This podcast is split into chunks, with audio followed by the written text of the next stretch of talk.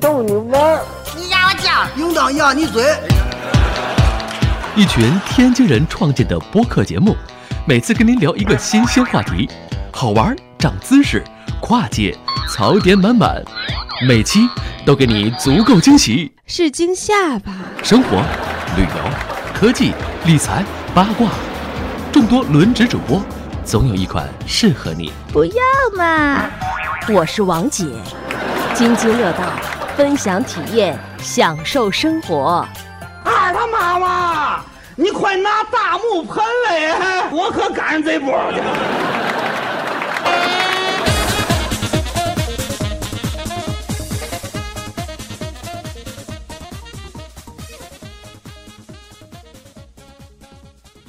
各位听友，大家好，这里是津津乐道，我是朱峰。呃，这期请来两位这个主播，第一位呢是张军老师，大家好，哎张俊。今天咱不聊日本了啊。嗯，对，然后第二位是夏思，大家好，我又来了。哎，那个这期聊点好玩的事儿吧。这期那天大伙儿一块儿吃饭时说啊，因为这个张俊啊在做这个淘宝店的生意，而且做了好多年了，是吧？对，这十二年，哎，干了十二年了淘宝店了。他就是经常跟我们这个聊这个，哎呀，我这个开店过程中啊，我这天天回答这个，呃，买家们的这个问题都快回答出抑郁症来了。然后呢，夏思也是，也也也做过这个淘宝的生意，是吧？我机缘巧合做过两年啊。呃，所以大家都想吐吐槽。呃，网上有很多文章哈，都在吐槽那些奇葩的卖家，淘宝上。今天我们反过来，我们请来两位买家，两位卖家，这个吐槽吐槽我们这个奇葩的买家。我觉得这个怎么讲呢？买家是一个大众群体，是吧？相对于卖家来讲，对，嗯，他这个奇葩的事儿，我觉得会更多一点儿。但是呢，哎，军总说了，今天我们要约法三章，先说说咱约法三章吧。对，就第一点呢，咱们在吐槽过程中呢，不能有脏字儿，对吧？嗯，不能有逼的内容。哎，对，就省得我后期了啊。对，嗯，第二点呢，就是说，呃，要保护隐私，对吧？这也是所有的这个淘宝卖家的一个这个职业操守，就是我不能够透露任何的这个淘宝的 ID 嗯和他的一些这个那个就是身份指征。哎，这也不能透露军总淘宝店叫什么。对，这个没错，要不然那个我我这边听听这个节目的这个听众，因为我朋友圈里还有好多这个老的那个买家呢，这个不太礼貌。第三点呢，就是说不能有这种这个这个人身攻击或者歧视的这种这个这个这个内容，对吧？嗯嗯这就是说，哎，就事论事。对，就事论哎事。，对，咱就事论事儿。那嗯目的呢，还是说这个咱一听一乐吧？我觉得是吧，军总？对，哎，这个也缓解缓解军总最近一直在旺旺上这个回答问题得的这个抑郁症？不是，主要是其实这个亲自去这回答问题，主要在于这个零四年一直到零九年这过程中，嗯嗯这之后的话，基本上还是由这个员工他们去处理了，就嗯很少再去接触这个。就除非那种特别一线难缠的，一线客服请示一下你是吧？对，但是售后的这个工作还是一直由我自己来做。对。呃，那就是呃现在就是这个问题啊。你看我去淘宝买东西，基本上可能真的就是下单，然后付款，然后付款，然后我就不见了，也不说话了，也不开旺旺，对，然后对方把东西寄过来了然后我也不确认收货，然后到期自动确认收货就嗯。就完了。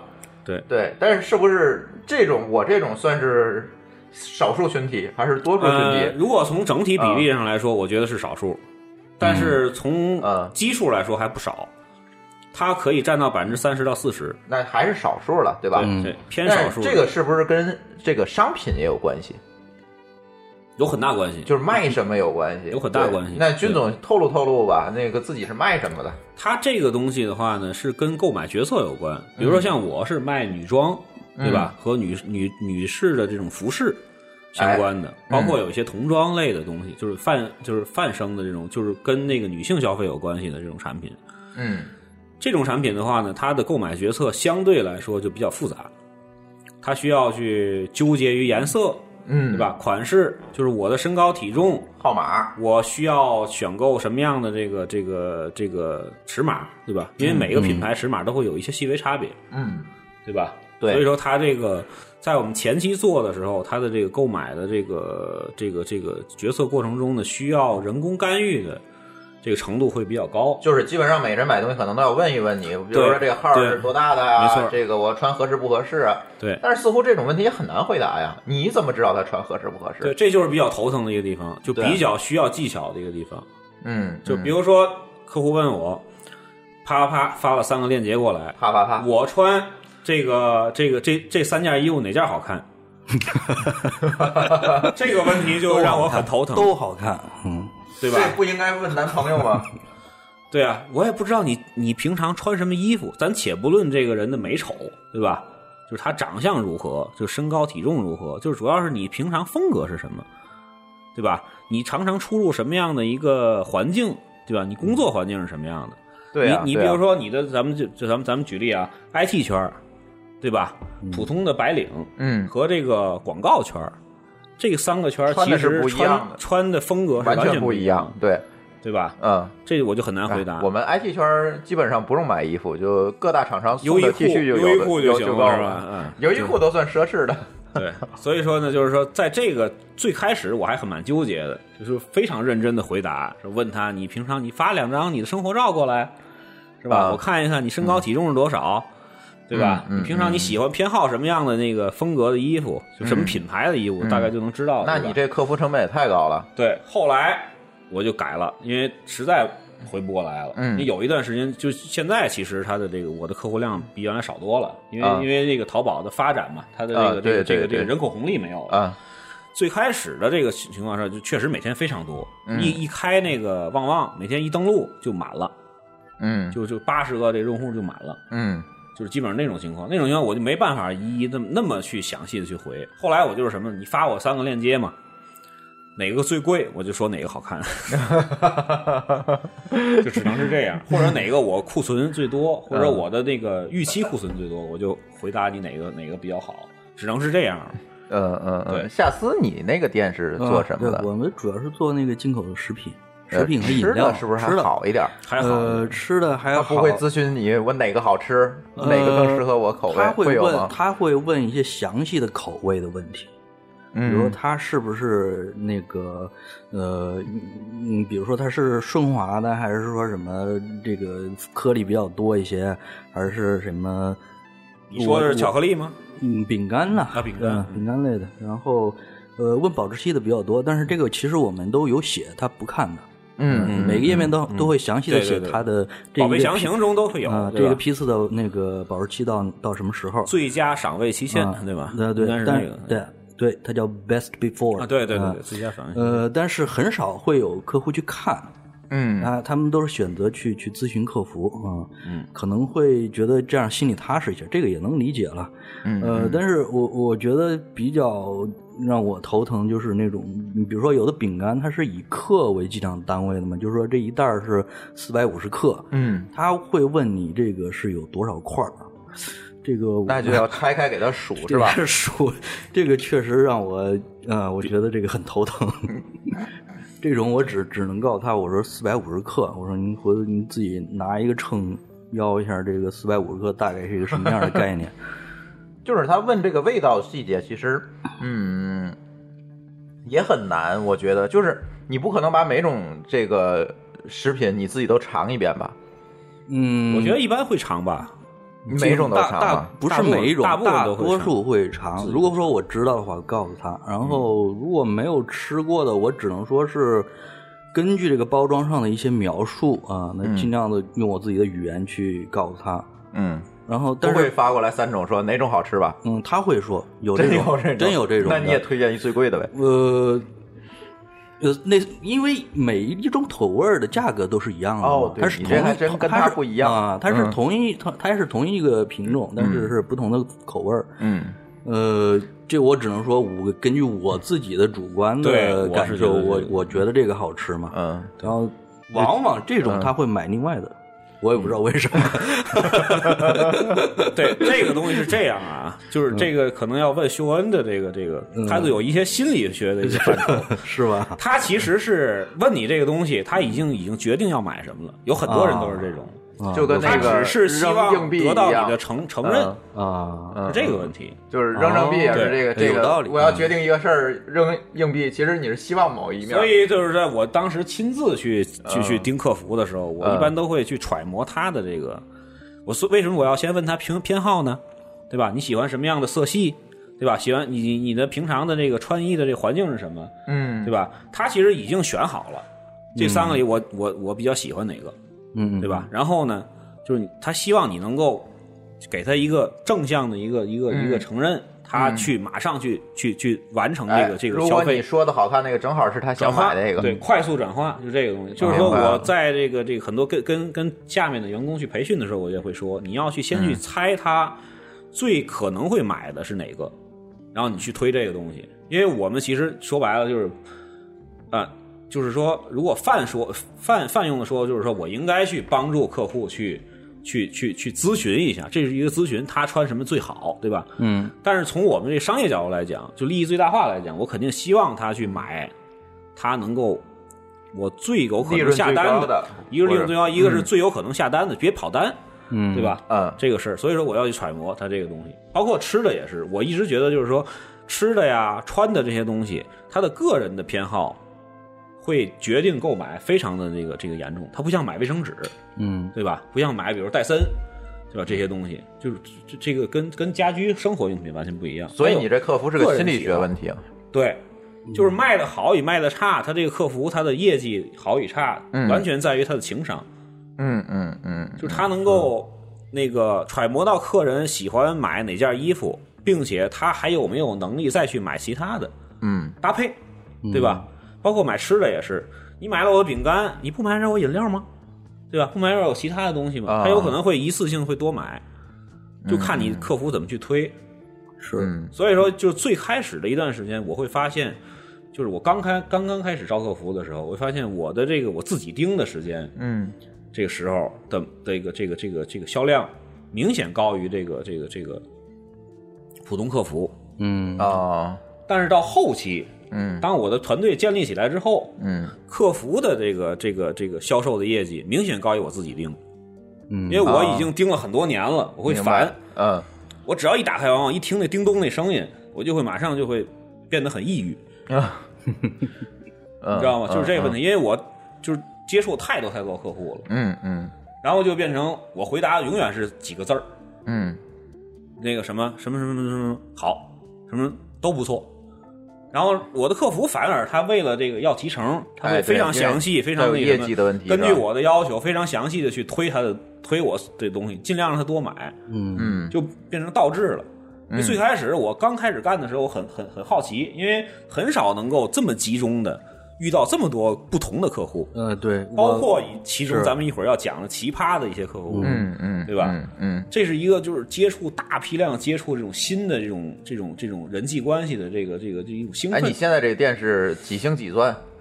现在是四冠，四冠，对四那冠很很厉害了，已经。四冠，但是跟我同期就是就是同期去做的，有嗯。大部分已经到金冠了，我也属于非常不长进的。啊，对嗯，四冠是得卖多少东西啊四？冠应该在十五万左右，十五15万个成交对，十五万个成交。啊，好，那很厉害，金冠是五十万嘛？对，哦，那跟你跟金冠的差这么远呢？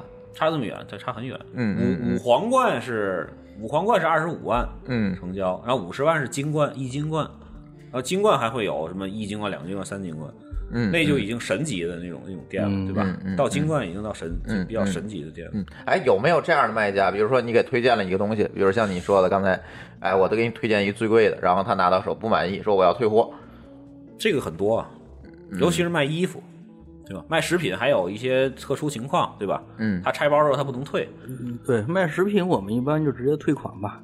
你要是觉得不对对对，不行，你就那没办法，你就自己丢弃，对吧？啊，你随随意处理，然后对你自己吃也行。我们的我们的很多这种内衣类的，嗯就比较比较便宜的内衣类的商品，比如说我有一种，就是说纯棉的底裤，嗯它本身销售价格就三十，啊，那连邮费都不够，对就，来回邮费就得二十五，因为它寄回来它不可能是那种月结的账户，它可能一般都是十五块钱，对然后我我我再给它寄回去又十块，嗯所以说我就直接让它丢扔掉，我给你重新寄一个新的就好了。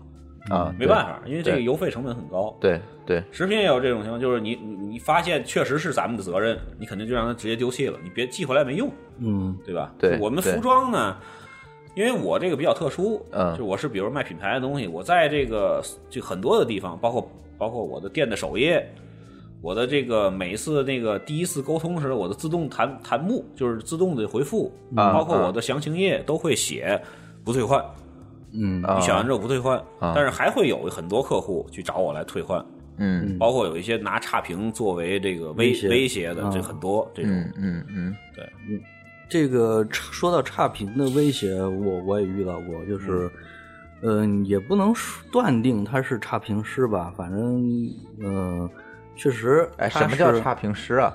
啊？差评师这个应该已经不太新鲜了，现在有新的呃这个职位，嗯，差评差评师就是说，呃，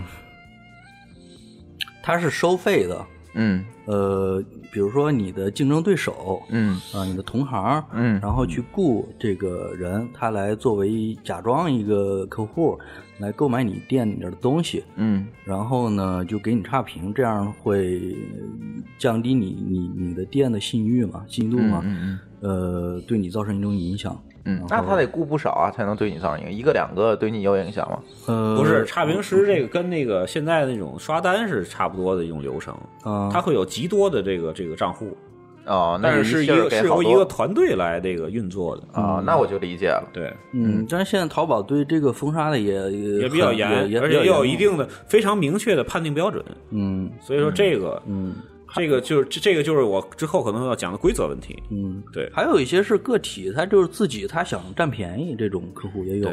就是我就不想花钱，但是我想要这东西，那我就找各种理由说，我你要是那什么不给我赔偿，或者说是呃不给我不给我全额退款啊啊，对我我就给你差评这种嗯的。嗯嗯，对我们如果说有那种特别极端的，我们一般就是说，那你就退退退货吧，啊，呃，或者是呃，嗯一般都是这样，就是不不不跟他过多的妥协。有一些是想既想留下这个货，又又想让你退款的，有是有这种的，啊嗯嗯，就想要这东西，不想花钱，嗯是吧？对对对，是有这种。这太恶心了，这个。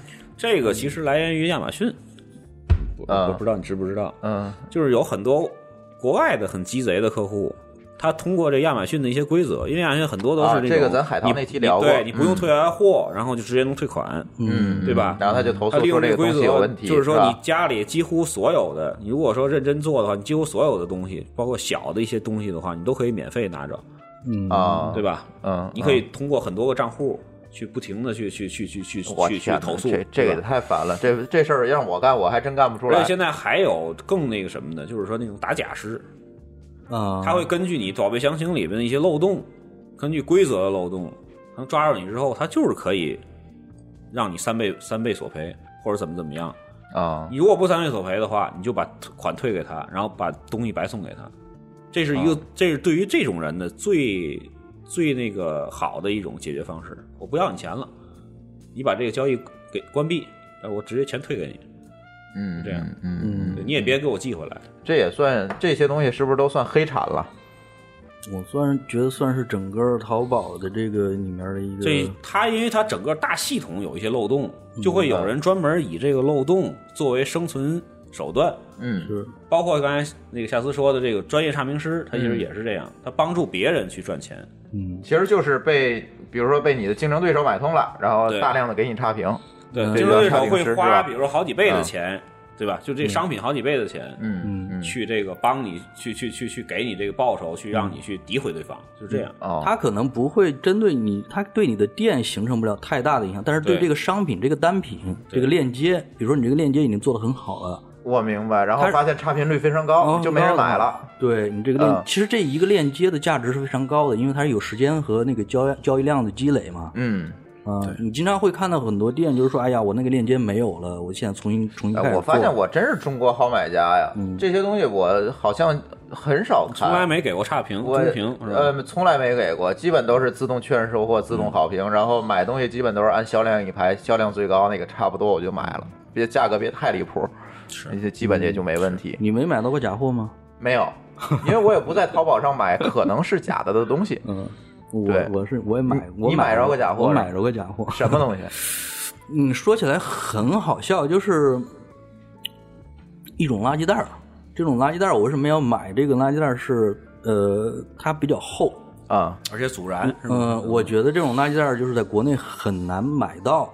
嗯，是史泰博的自己官方做的一种一种垃圾袋儿，但是有呃 stamp 啊对，但是他有一段时间他那个店好像没有卖的了，我就在淘宝上找，他断货了嘛。嗯你说他官网断货了，对对对，然后我在淘宝上找，我就找了一家，包装是一样的，或或呃一一样的，然后拿过来看，我现完全不是那回事儿，就是薄，特别薄，然后那个哦。上面四音电话也是错的，啊，嗯、所以我就我就拍了图片，然后写了详细的说明，我说你这是个假货，当然他不承认了，然后他也跟我说说那个，呃，说希望就是说那我就给你退货，或者说是退款，不要给我差评，但是我觉得我有责任去。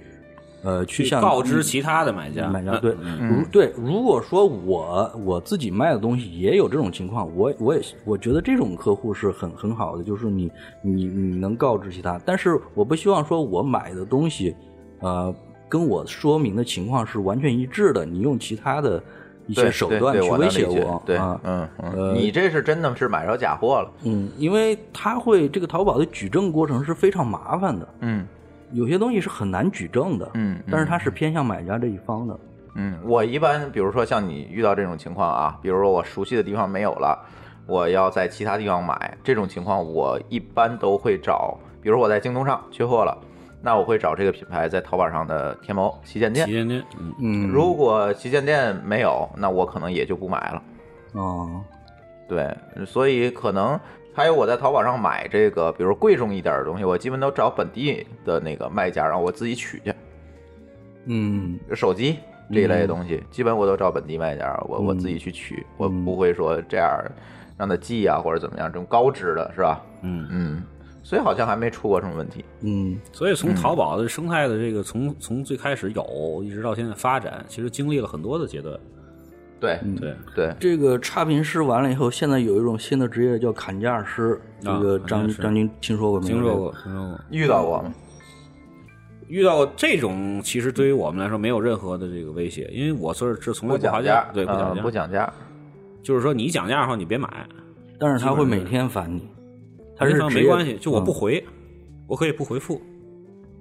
半夜的时候再回复他一条，他可能他他可能说几十句话，嗯然后半夜的时候回复他一下。然后如果遇到这种客户的话，我直接拉黑了，因为现在有有有第三方的软件可以把你这个客人的这个这个这个所有的这个这个交易瞬间取消，啊，除非他秒付，他一几两三秒之内付款。如果不付款的话，他就直接就给你关闭，就一直关闭。你拍了就关，拍了就关。现哦现在有一种插件是呃，它叫好像就是来防止这些，他他们叫高危客户。对，它还有一个大数据，就是把所有的差评师，别人上传出去上去的差评师全部都 都都 block，就跟那搜狗号码通一样，是吧？就是他骚扰他一下单，马上就马把这个上就关关了但是还会有一些。秒付的，就是两三秒之内付款的嗯。也会有，但是我们就选择不发货，嗯嗯不发货，因为不发货最次最差的结果就是不发货我赔你百分之五，上限是三十块钱。啊。啊，对，但是我也不希望，就因为三十跟一个差评来比，肯定还是差评的价值更高一点，就比三十块比三十块钱赔它更高嘛。明白。对，然后秒付的这个，我发现它有秒付这种情况的话，我还可以加强，就是它那个第三方软件就插件还可以加强，就是这个、这这个客户我作为特别重点的这个对象，我根本就不让你去拍下来。嗯就是它的那个服务器会有一个更那个那个那个频繁的一个一个一个一个扫描，对吧？它会比如说一秒扫描一次，它会变成零点一秒扫描一次。只要这个客户一拍下单就给你关，一拍下单就给你关。呃，天哪，这个淘宝现在这么多道道的，这我作为买家是完全不知道的。嗯斗智斗勇，所以很多买家他不理解有些 对呀，我给你讲一个例子吧，就是说从这个工作时间上来讲，嗯你会你你时间长了，你会发现你处理奇葩买家的这些售后问题，他的订单的这个情况，占用你的时间可能会占到百分之六七十。嗯然后你的这个，你你从他身上赚到的钱，是完全跟这个性价比完全不就是你用了百分之八十的精力去解决那百分去之解决百分之十或者百分之二十的利润。嗯嗯嗯，对吧嗯所以你就你选择就直接拉黑直接不。落，对，嗯就是不让你买。嗯嗯嗯，也是个办法哈。就我不做你的生意了，我可以选择不做你的生意。印象中有有哪些特别印象突出的一些案例？你给大家分享一下。呃，我觉得最强的一个，就把我弄崩溃的一个，是一个 比较有洁癖的一个女孩儿。啊这个女孩儿当时是应该是在零七年或者零八年那会儿嗯下单了，她开始买了一件衣服，然后呢，买完衣服之后呢，她就开始说，他说我比较爱干净，嗯所以说你那个在那个包装的时候弄干净一点。然后我呢就没有用那快递的袋子，特意拿一个纸箱给他寄的这件衣服。他收到之后呢，他就说这个纸箱弄得很脏，快递嘛，啊，就普通快递就圆你这保证不了啊。三三通一达都是那个那个德行，对吧？嗯但是快递我可以黑啊，对不对？嗯嗯都是很都就是就是弄得跟那个风雨兼程是那种，就跟那个 FedEx 拍的广告似的，对吧？就是那种它都堆在地上分解，对，就是啊扔扔来扔去对所以它就是那个扭曲了，然后上面有土。他说这个就是我接受不了，啊我想给你退回去，然后那个你重新给我发。我就没觉得，我我觉得这个还也行吧，就是我我们我没做好嘛，对吧？嗯嗯我特意就是在那个圆通那个单子上写，就是说这个，哎，就客人比较要求比较高，请那个谨慎分货、谨慎派送，对吧？第二次又发过去了，发过去之后，他第二次他收到货打开了，嗯他说你这个袋子上有手印儿，啊！天哪，透明袋上有手印儿，这心理咨询师说说这是不是这属于心理疾病了？这个洁癖我是接触很多人，嗯包括我，比如说我家里有一些就是当医生的也会有类似的。嗯但是有时候我就有点发心虚了。我说这个，那个、那个、那个，是不是他稍微有点那个嗯心，有点、有点、有点问题脑子上？后面的那个对话让我确认了这点。他就跟我说：“他说这个我是人非常爱干净，我希望您那个拿过来新的衣服啊，不要拆，不要帮我检查。啊我一般我都会检查一下里面有跳丝啊或者什么东西，原封包装给我寄，不要检查。然后呢，那个不能有手印儿。你不要让那快递员摸，说一定要您亲自包装，在外边再套一个袋儿，你知道吗？就是这这种人，就是亲自我就是说，老板您您受累，您亲自把这个东西包好，包好了包装，然后亲自贴上那个快递单子给我寄。嗯嗯我说行，我还真是亲自包装，知道？因为当最开始我就是那种那那种当时还是比较积极的嘛，就是我希望所有的客户我都服务好，亲自包，然后买两件衣服，他又多订了一件，然后给他发过去。发过去之后，他打开之后又说，我还是觉得不对。天哪！我就是觉得就是这不是您亲自包的，我说这就是我亲自，我说 你拍个视频向毛。向毛主席保证。他说没关系，他说您那个那个，他说了，他说啊没关系，说我我我付邮费来回邮费没关系，我再退给您，您再给我重新买一份您那个包装的时候，您给我拍一下照，知道啊吗？然后就是说证明您是亲自包装的，嗯而且您洗了手了。结果呢？你就说结果吧。我当时我就很害怕了，嗯知道吗？我就说那您先寄回来吧。嗯，寄回来之后，等我收到那货之后，我说您退款吧。实在我说因为不了。对，我说因为这个我可以保证我洗了手亲自包，我不能保证我卖我这个东西的这个专柜，这个店员没有摸过。我说您信任我，我不信任他们。我说这个您的这个要求我我解决不了。这是我觉得就是最难伺候。那你说他在其他淘宝店他买东西吗？我应该我怀疑他的其他淘宝店的店主的遭遇跟我应该是一样的。嗯，天哪！我还真跟踪过这个奇葩买家的一些购买经历，嗯。呃有点儿嗯偷窥狂的这种 倾向，但是那那那那种就是那个时候确实是心里不爽，然后就是得到那种不公正的这种评价，嗯，就是想看看他是怎么跟其他的买卖家那个沟通，发现有一些那你怎么他确实知道的？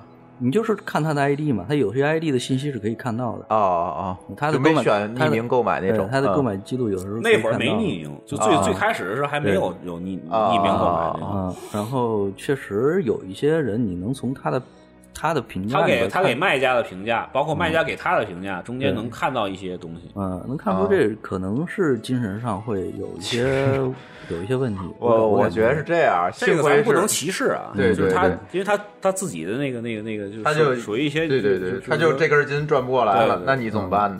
我觉得这期幸亏是说刚跟秀恩录完这个抑郁症这期是吧？我觉得我对这这这种现象已经有了很大的宽容，我居然觉得不吃惊了，你知道吗？就是这这类似于比这个稍微弱一点的还有很多，是。呃。包括他说一定要怎么怎么样的，就是比如嗯说一定要你那个我自取，啊，到北京有些买家就是必须要我自取，对，要你自取还是就要来他要自取？他自取，他就是说必须要来我这儿取。我说嗯我这儿取的话，我只你只能在我小区里边儿，嗯因为我库房的，因为库房那个这个这个我进出的员工，我不不能有外人进，因为我怕丢东西，对吧？啊所以说他说那我小区里也没关系，我就在小区大门口取都没事儿，我必须要自取。不想通过快递，对，不想通过快递也有，嗯。这种我反正我买就刚才我说买高质的东西，我可能会对这么选择。然后还有说必须要熨平了，然后不能打折，就不能叠，然后必须要这么弄。后来我给他找了一个特别大的一个纸箱，寄了一件连衣裙儿，这种也有。那这运的过程中，他也不一定说会怎么样。对，还有什么那个买完我东西收到之后，马上那个有一我记得之前有一个东北的一个客人，啊。马上买马上买完我东西之后呢，他收到了一些骚扰电话，以为是你，他就认为是我，因为他最近只买了在淘宝上买了我这一件衣服，啊然后她的老公就就当时用特别纯的那种沈阳话，就是一通连续打了 N 多电话。嗯，骂就是老高那口音是吧？没有没有，老高那不行，老高现在北 已经普通话很很很很很很标准了，他是那种就是纯的那种东北话，嗯嗯就是那种完全的那种国骂，就在那儿骂，嗯打电话怎么能这样啊？那那那个，怎么找死或者什么的。后来我就开始我还特别那个，我说这个我们这边的这个信息完全不可能泄露。嗯说您看您的这个打电话，您的归属地就手机归属地不能查到嘛？是哪儿哪儿？你说我现在北京对吧？嗯我不可能跑到比如说这个这个这个，就比如说什么什么威海，嗯或者跑到什么什么那个那个河南那郑州给你打电话对吧？嗯他不信怎么怎么样，然后我后来我就说我说行没事儿我说我给你报机票，嗯你嗯上北京来，咱俩约一个地儿，嗯，就咱俩人，看我弄死你还是你弄死我。朝阳公园吗？就类似于这种地儿。我说你你自己挑，他开始说行啊，没问题，这个那个的，嗯对吧？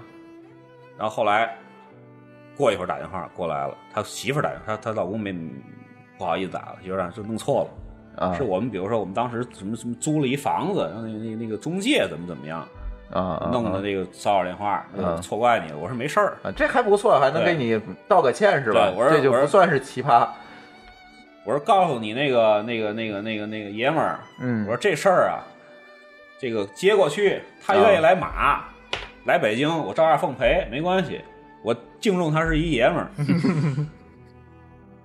后来就是就是类似于这种事儿非常多，嗯，嗯嗯，就是包括这种退货不给退那种恶恶言相向的，行，咱歇会儿吧，一会儿咱再说恶言相向的。对，嗯，哎，咱歇一会儿，一会儿回来。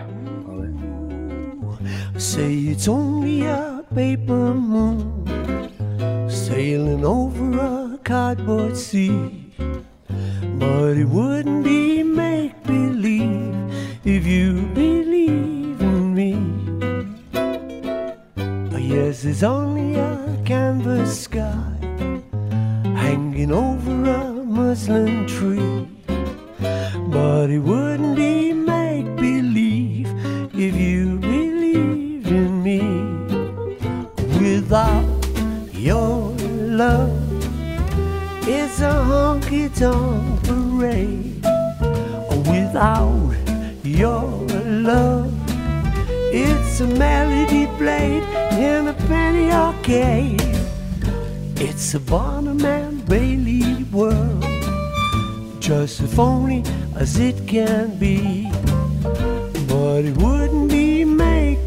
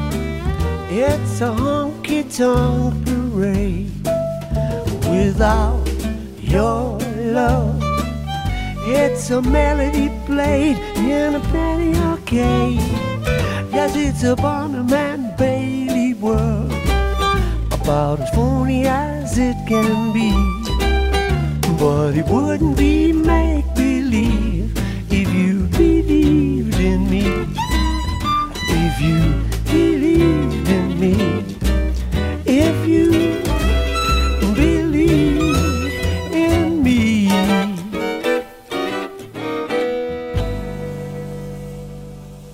哎，津津乐道，欢迎回来。那个刚才听了好多这个段子啊，刚才这个中场休息的时候，我我跟二位这个卖家说了，我觉得还不够嗨，我觉得你们讲点更劲爆的吧，因为我真的啊，听完那个录完抑郁症那期，我对这个洁癖这个段子已经不感冒了，你觉得很非常正常是吧？对对对对对，呃，下次说说吧，有什么段子？这个我不知道张总遇到过吗？那种就是给你推心置腹，就是把你这儿当心理咨询室呗，遇到过遇到过，然后就是一姑娘，应该是一个女女性的买家，然后就是把我当，当然这是好的啊，你不能说他奇葩，他是信任你的，他是基于一个信任你的前提嘛，所以跟我讲了很多他生活当中的一些不愉快的事儿，包括他自己的一些爱好是吧？啊，包括他的生活，包括他的工作，都讲了很多。呃，最后什么也没买，就是 就这种，我还以为说最后买了点什么，对吧？这个我在最初就是有一些客户，就最早的那批 VIP 客户，嗯。但是我跟那个夏思说的这个这个体会啊，就是完全就不太一样。我是说的是非常正正正面的，就是说他真的说是我跟那个客人成为一种朋友关系，啊啊，对，就是就是完全不我我其实完全不烦他，嗯。当然他也不会像你说的那种这么去频繁的去说自己的生活中的事儿，嗯嗯。但是一般会会聊会会聊一些，就比如说有一个客户，我原来有一个客户，他他想买车，嗯他就会问我到底我是买 SLK 比较好一点，还是我买一个买 ML，就是说一个一个奔驰的 SUV 好，还是买一个奔驰的两两座的小土豪好？那确实很有钱，就是嗯嗯那个客户是经常会发生什么事儿呢？他一气儿买十三四件衣服。但是到季末了，他会跟我说：“说我有十件衣服没穿，只穿了其中的三件儿。” 就经常是这样。嗯。就他可能是当地，就是他那边，比如义乌啊，或者说是昆山那边一个家境比较好的一个企业的企业主，啊，他就会经常问，就是说我，比如说我家里有俩孩子，我是买一个小跑好呢，还是买一个大一点 SUV 好，还是买一个 MPV 好？他就会你这淘宝聊卖很多这种车吗？包括我们说，比如吃饭，我有当时有一些这个这个，我我不卖车呀，我当时应该卖车，对不对 呀，你应该卖车就对了吧？对，但就是他会有一些，比如说做菜，他说，比如我做了一个什么样的一个东西，比如我嗯新烤了一个，比如曲奇，我给你寄过来，他反会会给我反寄过来一些东西，啊啊，就是关系走的非常好，关系非非常近，嗯对，也当朋友。包括另外有一个买家还还你说的这属于一个良性关系，良性他说那个就是需要把那个对话直接转给李大夫那种，比较头疼的，对我也遇到很多这种，嗯包括她，比如她跟男男朋友吵架了，对其实你这个女性客户就是占可能百分之九十九吧，嗯，对，就是是吧正常的客户，嗯女性占百分之多，一般男性客户一来了，我就就会砰，就就打起一些精神了，就会嗯。有很多问题，对。嗯。嗯嗯因为男，因为、嗯。因为就是在在中国啊，就是男就是老公很少会给老婆买衣服，对吧？嗯这个是就占比，哎那你说说百分之一吧，都会有什么情况？有很多，嗯。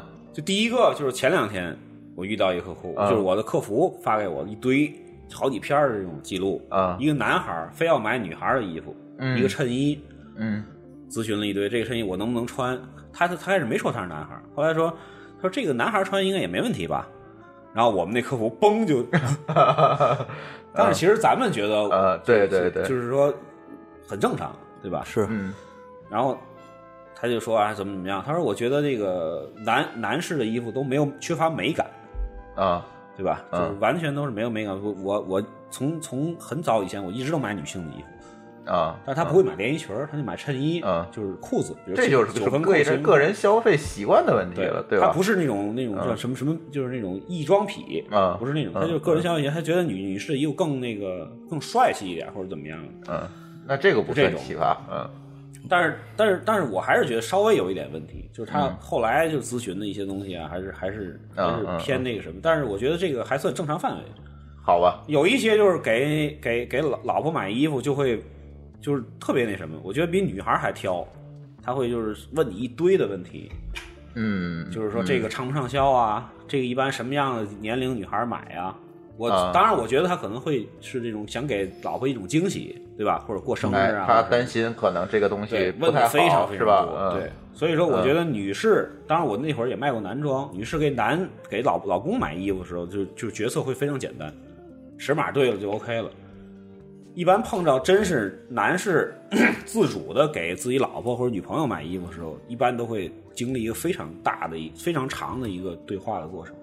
啊，对，沟通成本比较高对对。所以我像像像夏夏夏总说的，就是这种，就是包括我的一个同行，就比较好的一个朋友，她她老公，因为她老公是做文案工作的，字儿特别好，嗯，字写的特别好。有一个有一个 客人，后来就要求，就跟那个那个店主说。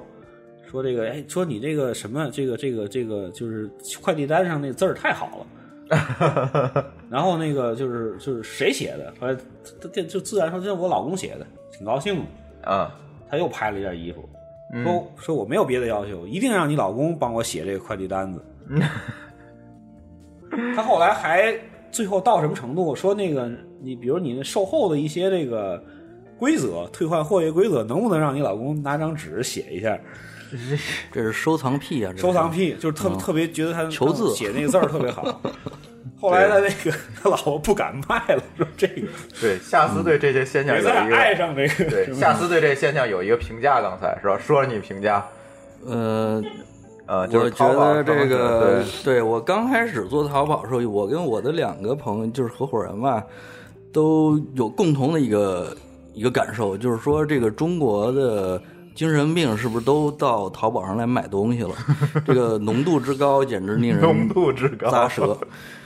这个我我是觉得是这个这个，它是一个概率问题。嗯还有一个呢，就是说概率问题说什么呢？就是你每卖一千个商品，必然会出现五到十个这种奇葩的客户，找事儿的客户。另外一个呢，就是什么呢？就是就网络这种屏障啊，嗯会让很多人，因为很多人我觉得他是有有有这种分裂倾向的。嗯，他在现实中，他可能是一个比较懦弱的、比较胆小的一个人，啊不敢去沟通，不敢去去对对对去举手发言的那对个人。对对他遇到什么样不公的情况，他会忍下来。对，他把这种积聚的这种情绪，都扔到网络上来了。因为网络的屏障，我见不着面儿，对吧？我只是通过，比如说旺旺，通过这种这种这种这种这种这种这种叫什么？这种网络的这种沟通方式，就见不着人，见不着着面儿，人，你也？你也打不着我，就跟你也骂不着我，对，就跟那个这些人在网络上发帖骂人，这是一个道理嘛。对他会在把所有现实当中，的这种负面情绪，对人性的阴暗面儿，所有体现都会在这儿。对，就包括很多这种，比如说我的衣服可能有一些稍微有点脏，有点落土，对吧？你他如果在这个专柜去买的时候，在商场买的时候，商场有可能会觉得跟跟客人说，我这个少三个扣子啊，我这卖不了。客人说没事没事没事，我自己去补，啊，就这样，我就他就买走了淘宝上就不成了。在淘宝上，我卖的衣服就稍微有一点点土，就是比如说翻那个那个那个袖口稍微有一点点脏，他都会退回来，啊，他的容忍度会变成非常低。但是不是也应该有容忍度高的？要这么说的话，呃，肯定是有啊有啊对吧？有些容忍度嗯高的，它就没有存在感了。所以说，这可能是我们也有一个错觉，呃就像我这种下单就买了的这种，你可能也不知道了。对，是吧这种好的客户反而会被忽视嘛，嗯，对，啊，对然后这个这种特别奇葩的，它可能它的量并不是特别高，但是呢，它给人带心理上带来的影响是会特别大。这个余在音绕梁，三日不绝。我这我真的有的时候 遇到一个奇葩客户，我们仨人我都得怄气一天一整天。是是是，他给你挨个骂骂骂完一遍，你知道嗯吗？嗯我跟我好多同行一块儿，有时平常聚餐吃饭的时候，嗯经常会遇到这种情况，就是聊哭了。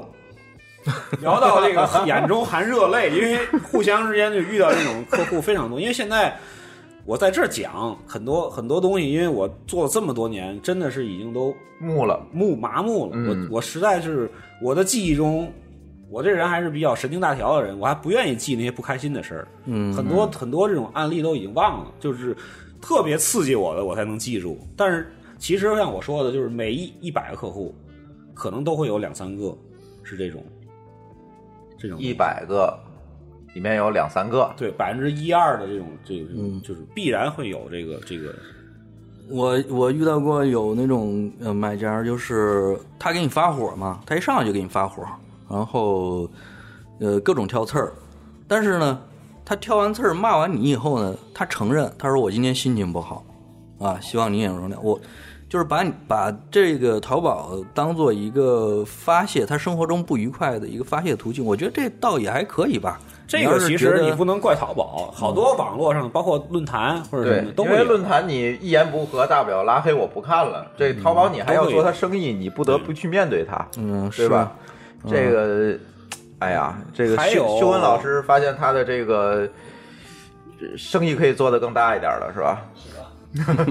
还有很多这种聊还没买呢，聊就聊急了的，是是，有很多。嗯嗯他就是设定，他跟你聊第一句开始，他就设定你对他会怠慢，嗯嗯有很多哎对对对明显带着负面情哎绪。受你怎么迫害妄想症，这叫你为什么不回复我？我哎说了三句，为什么你只回两个字儿？嗯我那儿七八十个客人等着我回呢，我怎么可能就是服务你一个人？嗯，对你稍微晚了一点儿，然后马上来，为什他么不尽就会觉得快啊？嗯，而且我而且我经常那个那个跟那个就是我客服去说，因为这个旺旺包括 QQ 这种就是打字的这种情况下，不是有语音，它会很冷，它不会带语气、语调，嗯，是非常容易造成误会。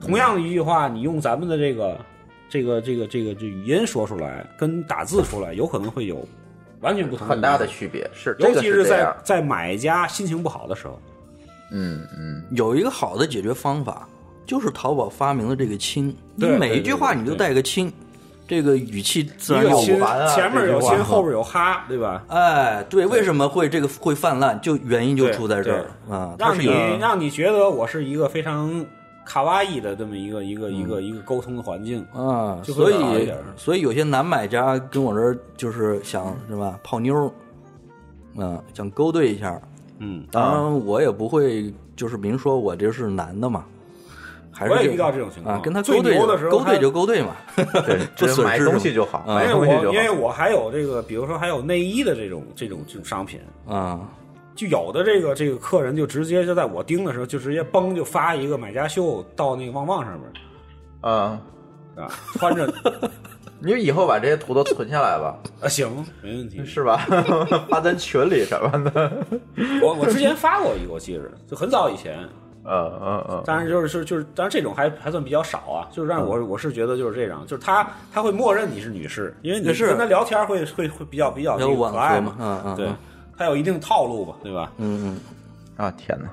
他就会跟你分享，哎，你这这个这个聚拢效果很好，或者什么什么的嗯，还还所以这还还有还有还有还有哪哪几嗯款是跟这一样效果的？这算受虐之后的福利了，是吧？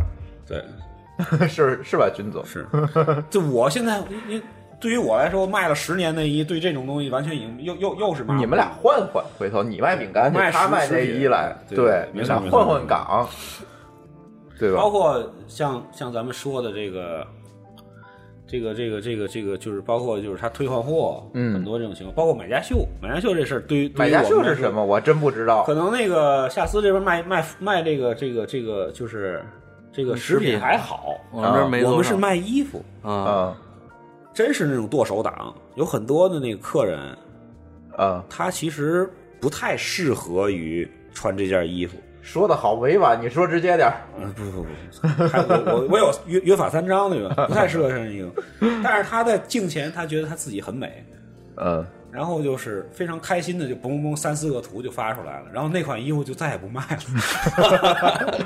啊，买家秀等于是发上来哎之后，它它评价可以加图，嗯，别人也能看见，我好？然后然后我我没法删，因为好评是没有办法改的，我好像你知道吧？啊是是是，我好像那个听过看看见有段子，网上段子说这嗯卖家说我给我把这钱给给你退了，你你把把这个买家秀给删了但是吗？但是实际上它是没法删的，好评买家好嗯买家评评了是买家自己也删不掉删不了，他只有中差评是可以改、可以删除和修改。啊，太可怕了。你你你你你只要比如说发了四五张 上去，回头偷偷的告诉我你那店的地址啊，我一定要去你要买一个连衣裙，然后 发一个，我去我围观一能想下。大家有多大丑？我能想象到那种场景。就是这种，就是就让我很崩溃，你知道吗？嗯但是大部分还不错，大部分还都是比如说八几年的、九零后的小美女，然后发一个东西会促进我的这个销售。嗯但是奇葩买家嘛，今天咱们讲啊。会有一些，真的是比如说咱们看到网上的一些段子，在我的这个店里实际发生了，就是很它是源于生活 so sad，这个 就是这样。你那食品应该没有这个问题，食品还好，没有没有没有。顶多给你写个差评，不是不会抱着一饼干给你拍个照片对上来，，他会说这个饼干怎么碎了一块儿啊？碎了一块儿他啊。他不会说，比如说我扔到地上，拍一只狗闻那饼干不吃的那种，那狗都不理，是包子。基本上那种还还好。嗯，呃，我们那个嗯遇到这种这种这种情况还是有有很多的，嗯，因为它基数大，你别毕竟它是我现在有十五万左右的那个那个销量了，嗯这十五万人里头，几乎几乎上各种的这种。这个精神疾病的 这个人都遇到就是你们俩都认为这淘宝是一个精神病大本营了，现在。我觉得这个安定医院类似于这种机构，应该跟淘宝的这个大数据中心去合作。合作一下是吧？呃，这个大中心大数据中心给他提供各种这种这种样本，就是词义分析吧，或者说字义分析什么之类的样本，然后让他去分析一下这个。但我觉得是对中国精神健康是有促进的不。我觉得啊，就是大立项大部分的人还是正常的，嗯呃是善良因为他没有存在感，所以就，就相反就是因为你他嗯他如果给你一个像你说的这种自动评价，嗯，或者说只说了一个很好，买家的东西很好，你是不会去关注他的。对，你所遇到的这种观众的情况，比如像我所有的这么多年，我自己处理售后，所有的售后的电话一响，售后的旺旺一响，必然是一个比较难解决的一个事情，要不然他不会找到这儿来。嗯，对吧对对，而且这个东西它的拿捏尺度上面不不可能让员工去处理，必须要我自亲自处理，啊对，因为他稍微你说错一句话，就可能会成为他的这个规则上的一个证据，或者会会会激怒他。对，对吧？对就是你就会你要你就要去耐着性子去非常圆滑的去处理这种问题。嗯嗯，所以说我遇到这种我的记忆中完全都是这种，就是一二三四五六，就是这种非常难缠的卖家。嗯好的卖家就把他们遗忘了，就这个我觉得还是蛮心里有愧的，应该对好的卖家更加的这给一些优惠或者什么。对，像我这种，对吧？对，但是我也也不买你说话的东西啊。也不说话，也不拍，可以买啊。但但是我们会有一个呃数据，就是我们自己留做的笔记吧，相当嗯于就是那种多次购买而且没有什么存在感的这种客户，我们会主动的去嗯发一个优惠券啊对对对嗯，主动会跟他联系一下。呃，有的时候过逢年过节祝祝福一下这样的，对啊，对，也是也是个办法，是吧？嗯嗯嗯，所以现在其实就从淘宝的生态来讲，就是尤其是最近年，从一二年之后，对于客户关系管理这方面，就是我建议所有的卖家，包括我自己做的也不太好，所有卖家都要就是放到第一位去重视。你的这个产品或者销销售这部分，其实反倒放到第二位了。那淘宝有没有提供这相应的工具啊？或者有很多比如把这种优质的买家给它筛出来。有很多，但是呢，就是说重要工作还是你做，情感上面的工作，嗯，那当然，就是就是他的归属感，嗯对吧？就是你你要让他让你的 VIP 客户觉得你在这个店里是享受特权的，嗯嗯嗯这部分的工作肯定要你自己去策划和去执行，嗯嗯嗯，这个很重要。对，所以其实因为嗯现在的这个淘宝的很多的这种这种这种这种这种权重，它的这个客老客户的这种分享和回购，嗯它的权重是非常大的。就是老客户的回购，重复重复购买，嗯包括它的分享，对于你的都店的这个销量影响就非常大。对哦，哦哦所以说这所以这部这样还好分建议大家就是，只要你在淘宝，甭管是小店还是大店，还是还是要作为第一位重视的这个。嗯嗯嗯嗯，但是遇到这种奇葩卖家，你应该在第一时间内，奇葩买家，要奇葩买家真的是在第一时间内是呃好好解决一下这个问题。对对，第一要我不是说解决，对呃，我不是说你完全拒绝他，但是这个要提起重视，引起重视。对，就第一点就是说，作为卖家，我觉得啊，我不知道嗯。夏夏思有没有这个共识啊，就是作为卖家，你首先要把自己的店仅仅作为一个 business，就 just business，就是说我只是一个嗯就是生生意。嗯。对你不要跟他太较真儿，哎，甭管买家这个对你怎么怎么样，他毕竟是衣食父母嘛，对吧？嗯？他毕竟买了你的东西，对吧？他有权利去表达他的正面或者负面的情绪，呃，对，刚开始的时候是会比较容易受伤，因为觉得自己是，我觉得自己是良心的卖家，对是吧？我我是很认真的的对对待我自己的这这个详情页也好，还是我的各种描述的语言也好。因为我以前就做过文字工作的，所以我在文字上面很用心的去去去去去拿捏的还是比较一些细节上，然后出注意。但是呢，他当他去去否认或者说是去批判我的这个呃工作成果的时候，我确实是带有感情的色彩在里面。现在想想是没有必要的，最开始比较比较玻璃心，对吧？啊，对 对对，这这。就是玻璃心，其实是没有必要的。但是时间长了就是 just business 就是啊什么人都会一样，就干木了，干了这么多年，只是一个生？意，对，嗯嗯嗯。对，但是我我我觉得确实，呃，淘宝应该在这个对于买家的呃坏的买家和好的买家的区分上，应该做做它数据挖掘对它的数据上，它从它的后台的机制上，应该要做一些筛选，或者说哎是我能提升买家的一些呃提升卖家的一些呃这个使，用。比如我想关怀一下这个优质的这买家，我最起码我能先找到他们，或者是有什么样的一个评估的一个标准。对，现在最好的就是加微信，就是你的那个你的优质买家，你要跟他就是加微信，你要语音沟通，或者说要要要有一种这个情感。但是你看我这转移平台了对连旺旺都不开了，他找也找不到我。他的其实他的那个那个那个转化嗯还是在淘宝，但是你要跟他有这个线下的沟通，啊，我明白，不一定会见面，但是嗯你要有线下啊。的。你的意思就是，比如说拿那手机号搜一下，把他微信加了。对对。嗯，像我这种，但是他如果说认可你，他经常会购买的这种，嗯认可你的店的话，他一定会加，尤其是你是老板。哎，对，对就是说我不是客服，我不是员工，我是真的是这个店的店主，他一般都会加。明白了，明白了，哎，对所以这也算是给咱们淘宝的卖家的一个建议，是吧？对对，你要你要跟他有一有一定的互动，嗯互动哎，让他有参与感。对因为刚才谈的那么多奇葩买家，我觉得确实有点愧对这个好的买家。对对对你如果把大量的时间和你的心情都浪费在这个，但是实际工作中肯定会是这样。是这样的，对好的买家是不公平的。嗯对，所以最后还有点时间吧，我觉得这个话是不是也应该返回来说？是不是也正因为淘宝上也有很多很多的这种不是这么认真去做生意的卖家，才造成了很多买家他有这么强的，比如说戒备心理啊，比如说有这么强的，就像刚才军总说这种玻璃心的这种情况，是不是也是因为就是这个卖家也是良莠不齐造成的这样一个现象？当然，这是咱往好里面去想，是吧？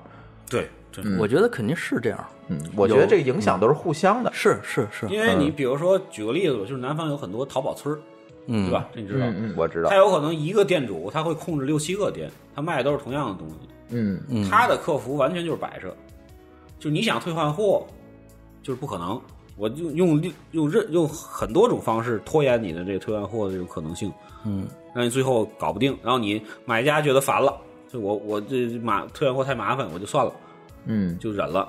然后我你他他对于他来说，给你一个差评或者几个差评，他无所谓，他那个店就是便宜，我也、我也不管你评价，我也从来不回复评价，明白了。就是这种就会很多，这这种嗯，这种恰恰是占淘宝的大多数。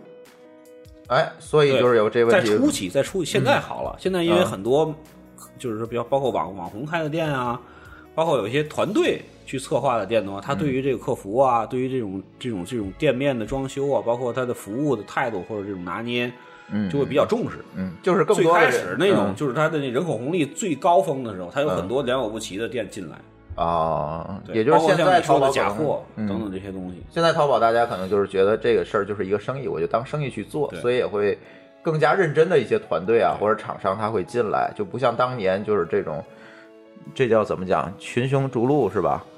这个而且淘宝的这个做了这么多年，它有一个那个规则，嗯表面上看规则是完全偏向于买家的，对吧？嗯嗯大家都知道，就是很多东西都是买家怎么怎么样，我就淘宝就支持你。嗯但是实际上，在在小二人工介入的这种这个阶段，到第二阶段开始，它的这个这个这个这个就是就是规则上面的这个倾向，完全倾向你谁比较事儿逼，比较厉害。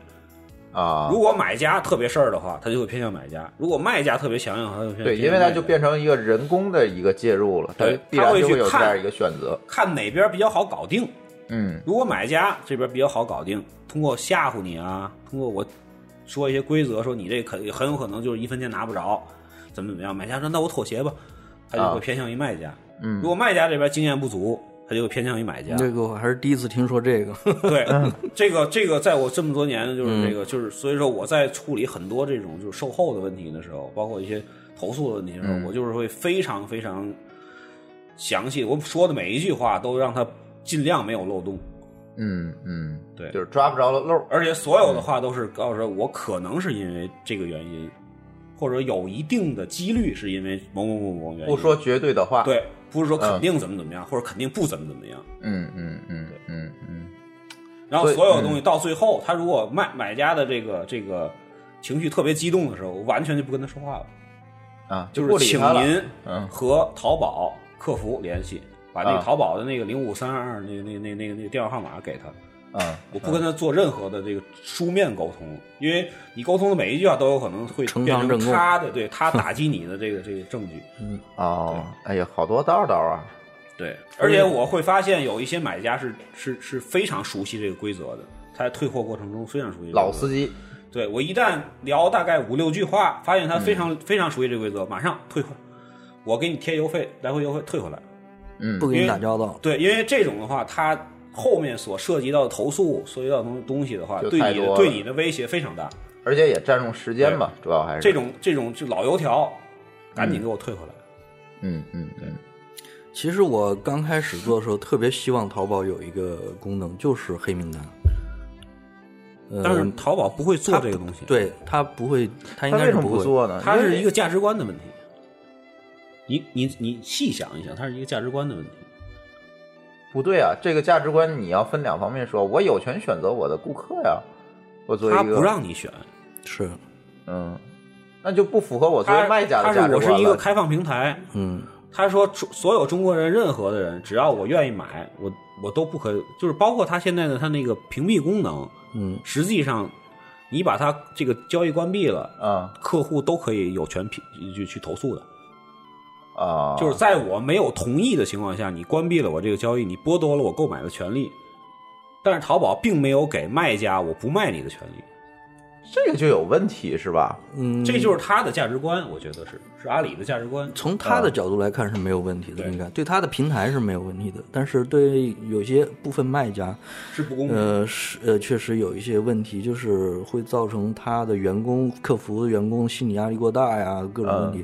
当然，你最后淘汰，就是你最后是就是筛选下来的。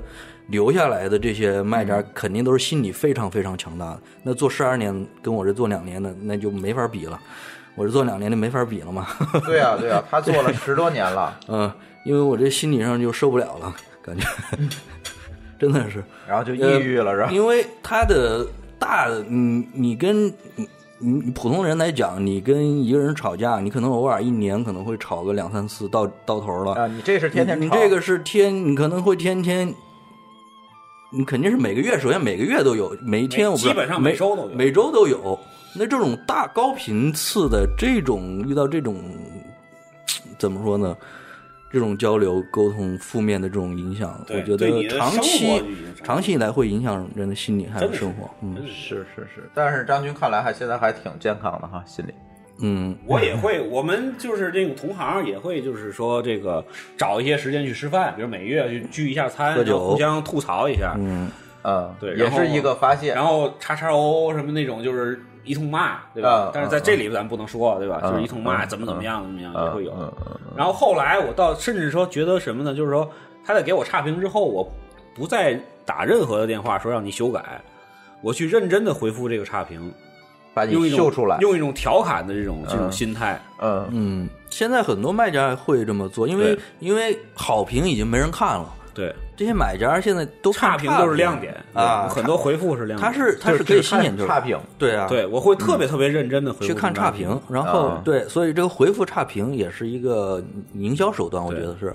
哦，对，就这就就讲个段子，就是最有有一次他怎么怎么说的忘了啊，就是我我我觉得我有点过分的这个，就是说就是说这个，就是当时他的这个我回复那天正好是四月五号还是四月六号嗯那个时间，嗯，说在此这个这个这个举国欢庆的这个佳节，祝您 全家阖家安康。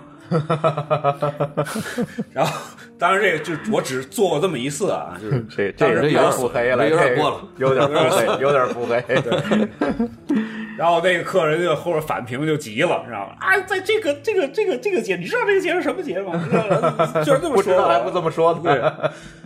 然后我后边返回他呵呵，就是这种就是比较多，包括像有一些这个就是就像咱们网上就经常新闻会报什么系大粪的呀，什么发系花圈的，啊啊呃，那个都心理不够强大嘛，就想就是我就是在这里边，就是说，就是披露一下，我有一些这种情况，我真的会动过这种念头，我但是做了。咬了，牙没做，拿切实，嗯嗯嗯嗯就这种。但是我做过什么呢？就是说，他给我差评，他还不退货。我做过，比如说我在深圳，我让我深圳的朋友去敲他们家门，嗯拿着现金去，就是让他，我知道你地址对不对？你给我改差评，现在给我拿拿进屋改，你把东西给我，我把现金给你，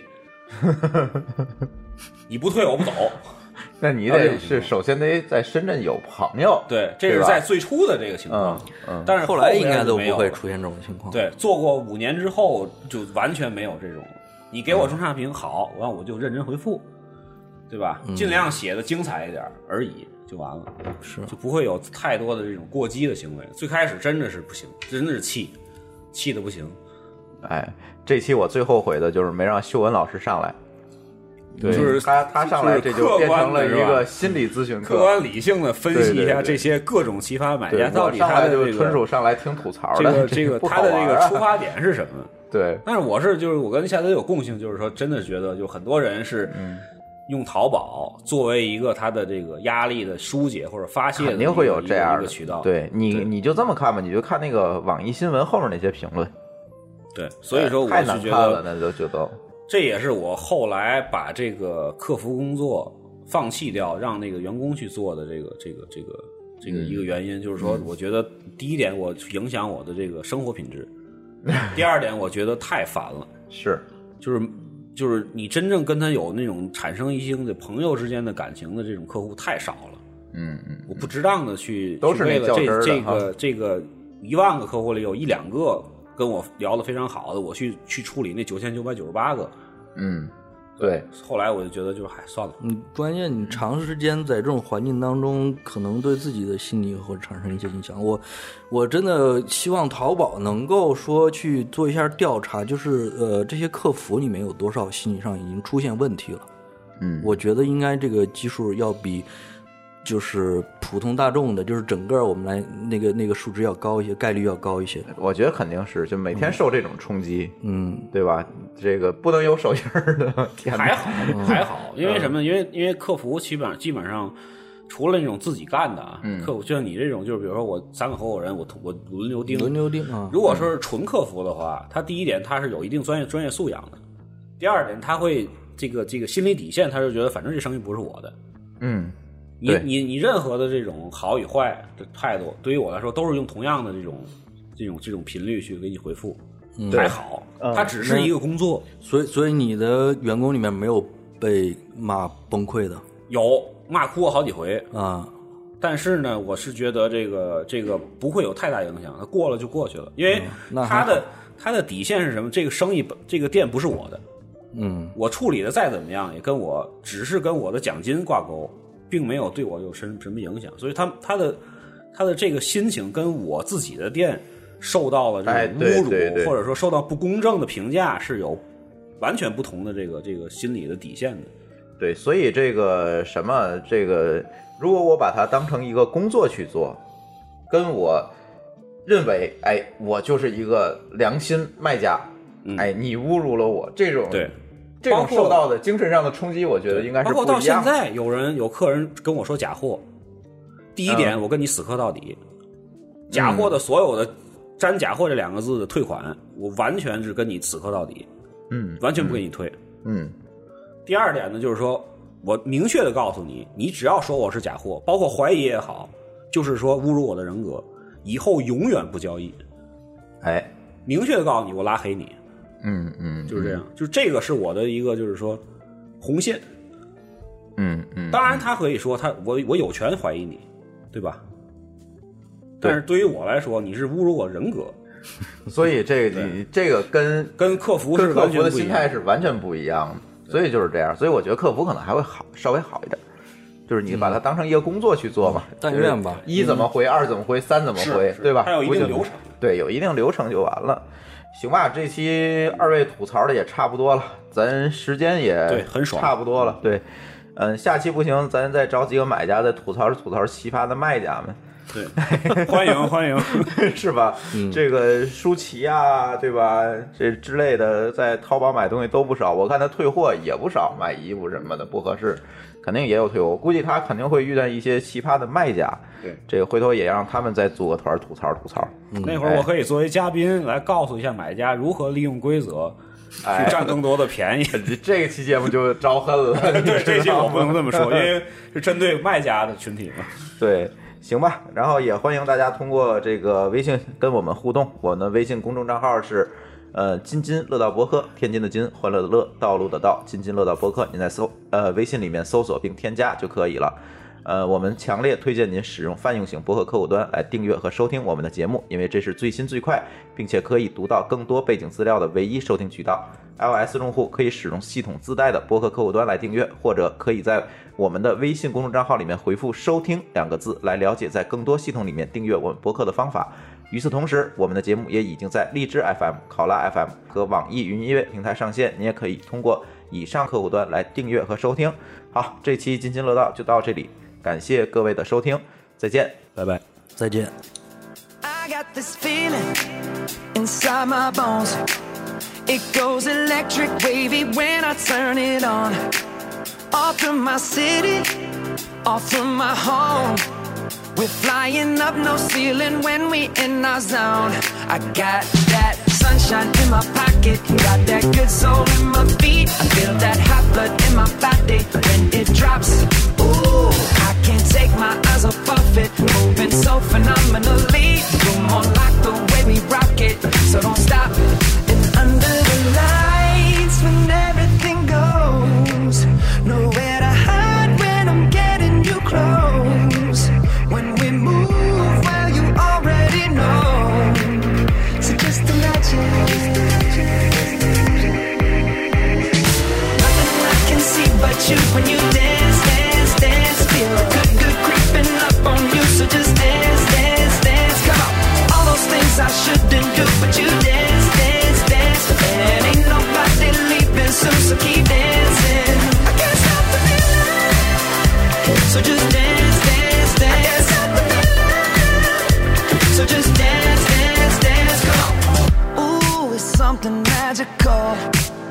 It's in the air, it's in my blood, it's rushing on.